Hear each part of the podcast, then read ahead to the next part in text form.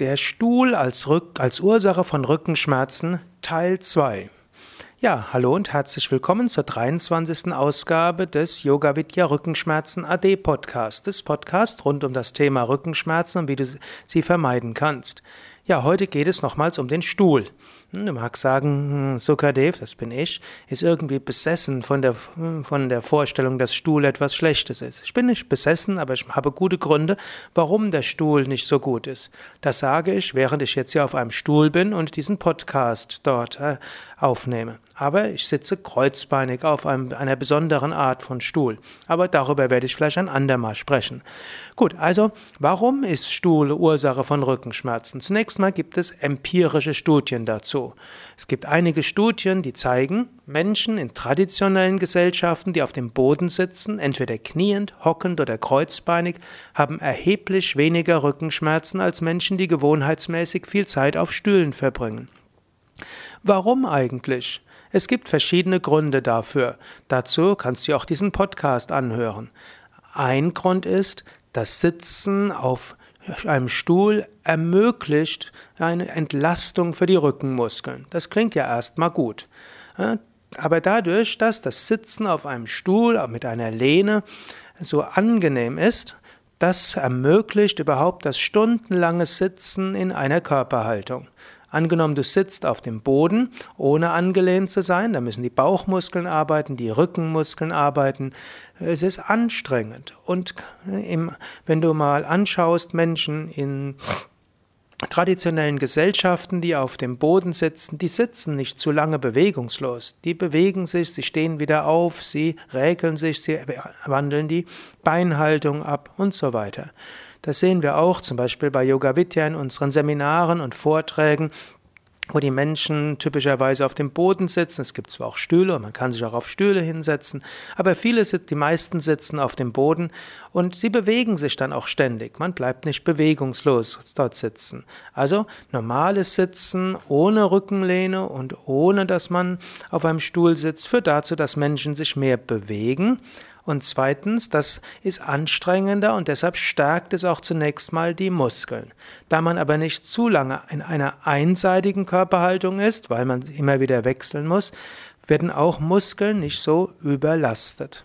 Also, Sitzen auf Stühlen führt dazu, dass Muskeln nicht mehr so gefordert werden und das heißt, sie verkümmern.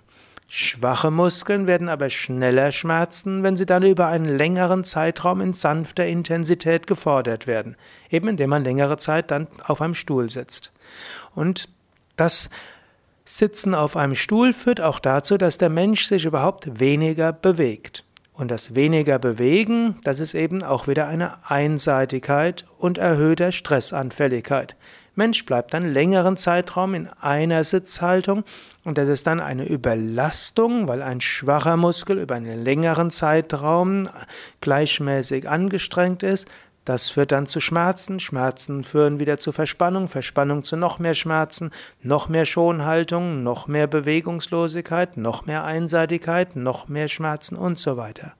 Dann kommt hinzu, Bewegungslosigkeit ist im Unterbewusstsein mit Angsthaltung assoziiert. Normalerweise, wenn der Mensch am Tag wach ist, bewegt er sich. Das hat der Mensch mit den meisten Menschenaffengruppen gemeinsam. Normalerweise bewegt der Mensch sich. Er bewegt sich nur dann nicht bei Wachsein, wenn Angsthaltung da ist. Also wenn dort vielleicht ein Tiger da ist oder Angst hat, ein Tiger sei da, dann wird der Mensch bewegungslos und mit erhöhter Aufmerksamkeit schaut er, ist irgendwo ein, ist irgendwo ein Tier. Das führt dann dazu, dass natürlich auch die Körperhaltung etwas angespannt ist. Denn wenn da vielleicht ein Tiger ist, dann muss ja der Mensch bereit sein, schnell abzuhauen.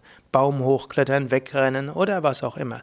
Oder schnell in die Gruppe zusammengehen. Und wenn dort 20 Menschen zusammen sind mit einem Stock, dann wird sich auch der Tiger nicht so nah dort rantrauen. Daher Bewegungslosigkeit bei Wachheit ist im Unterbewusstsein mit Angsthaltung assoziiert. Also mit anderen Worten, bewege dich. Bleibe nicht so lange sitzen. Bewege dich. Vielleicht auch nochmals zum Abschluss eine kleine Studie. Der hat eben gezeigt, dass in Gesellschaften im Übergang diejenigen, die die traditionelle Sitzhaltung am Boden haben, kaum Rückenschmerzen haben und die, die sich auf Stühle setzen, Rückenschmerzen haben. Das wurde mal in Japan erforscht.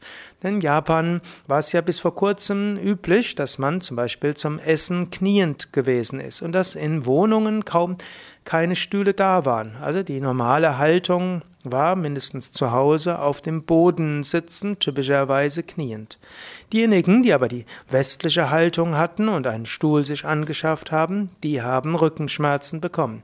Wer auf einem Boden sitzt und sei das nur zu Hause in der Wohnung, die haben weniger Rückenschmerzen gehabt.